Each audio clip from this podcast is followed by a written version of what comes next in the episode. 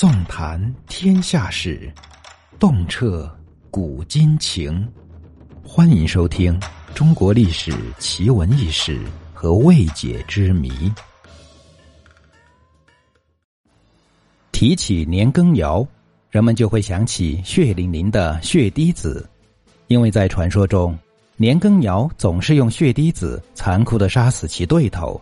在为雍正除掉许多对头之后，年羹尧也没有得到好下场，最终为雍正所杀。但雍正为什么要杀掉年羹尧呢？人们众说纷纭，莫衷一是。年羹尧字亮公，康熙三十九年进士，为人聪颖、豁达、贤辞令、善莫寒，办事能力极强。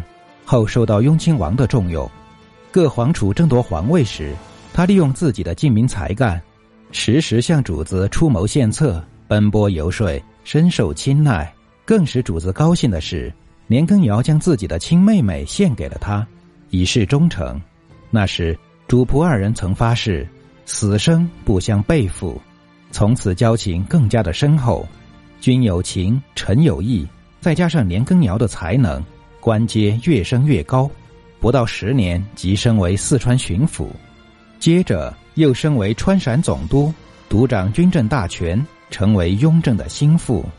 年羹尧受到雍正的宠幸，是在雍正二年（公元一七二四年十月）来京觐见以前。具体的说，在七月中旬以前，即平定西海叛乱以后，年羹尧手握重权，荣立青海大功，君臣之间无猜无疑，如雍正所谓“千古君臣，知遇榜样”一样。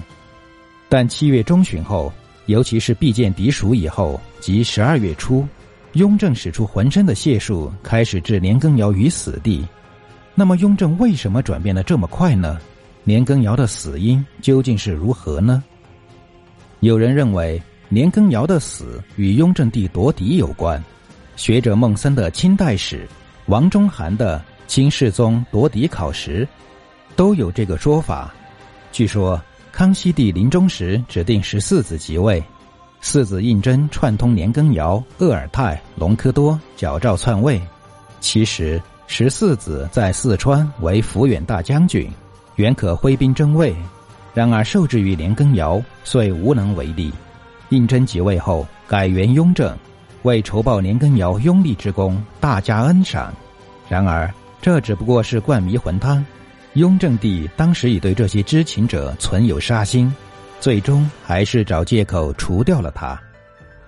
有些人不同意此说，他们认为雍正初年年羹尧受宠，并非是雍正帝为他灌迷魂汤，而是皇帝对他效忠辅弼的奖励。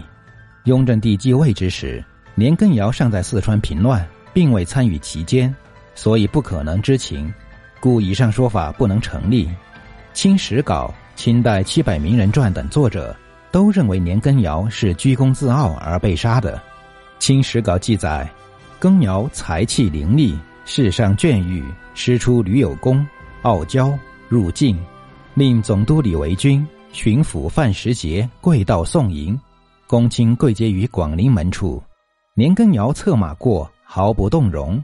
王公有下马问候者，年羹尧颔首而已。世宗前。一基作，无人臣礼。清代译文作者说：“年协拥戴公，骄甚易，且年羹尧残暴的对待部下，任人唯亲，乱还贤使，引起了公愤，也为雍正帝所不容，故被杀了。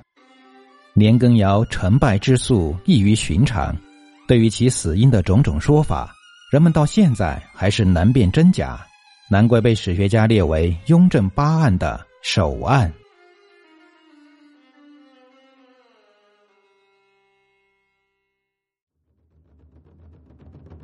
本集已播讲完毕。如果您喜欢本作品，请记得关注和订阅。